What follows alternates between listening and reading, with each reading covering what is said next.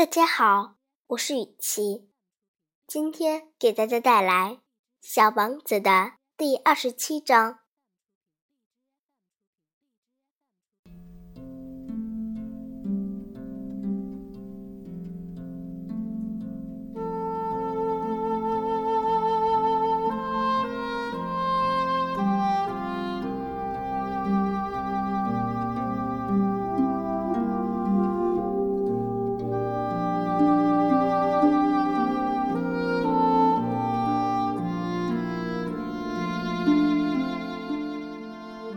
现在，一点不错。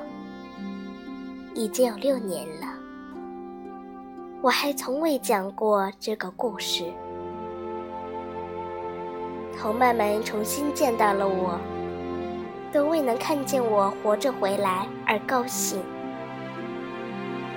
我却很伤心。我告诉他们，这是因为疲劳的缘故。直到此刻，我的心里才稍微好受一点儿，就是说，还没有完全平静下来。可我知道他已经回到了他的星球上，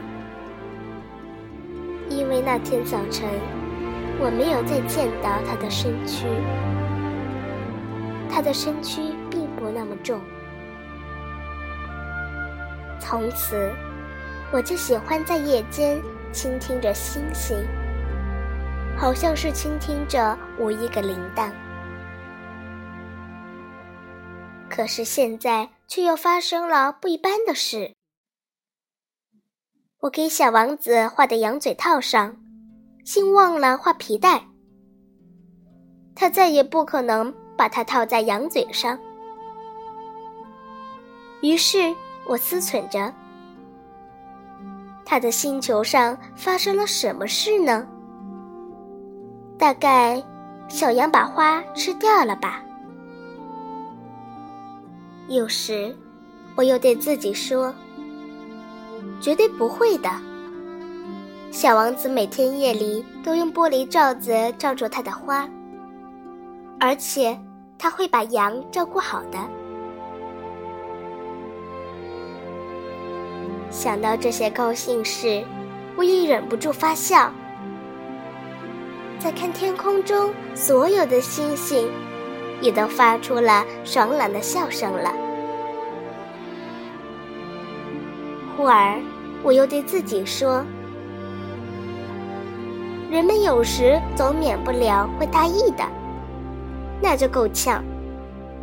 某一天晚上，他忘了玻璃罩子。”或者小羊夜里悄无声息地跑出来。想到这里，小铃铛都变成了泪珠儿了。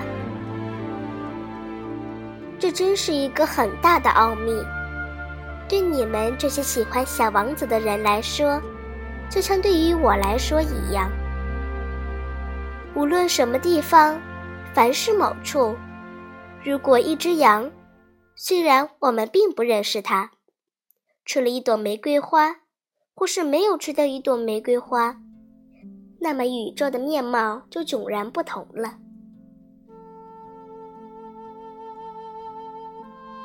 你们望着天空，你们想一想，羊到底是吃了还是没有吃掉花呢？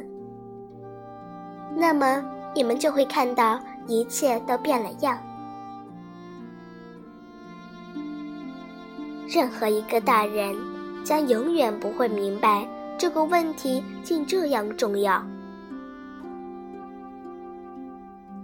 对我来说，这是世界上最美也是最凄凉的地方。它与前一页画的是同一个地方。我再一次将它画出来，为的是好让你们看明白。就是在这里，小王子出现在地球上，后来，也正是在这里消失了的。请你们仔细看看这个地方，以便你们有一天去非洲沙漠上游览的时候，能够准确地辨认出这个地方。如果你们有机会经过这个地方，我请求你们不要匆匆而过，请你们就在那颗星星下面等一等。如果这时有个小孩子向你走来，如果他笑着，他有金黄色的头发。如果当你问他问题时，他不回答，你一定会猜得出他是谁。那就请你们帮个忙，不要让我这么难过。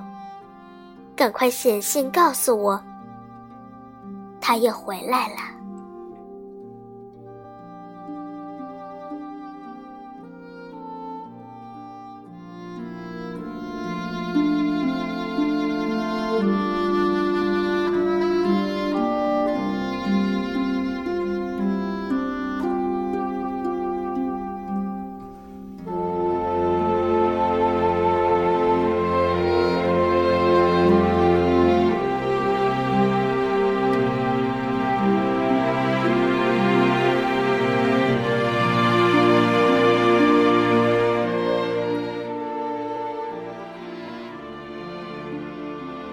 亲爱的朋友们，《小王子》这个故事的朗读到今天就全部结束了。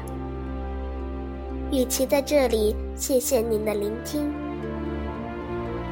再见，朋友们。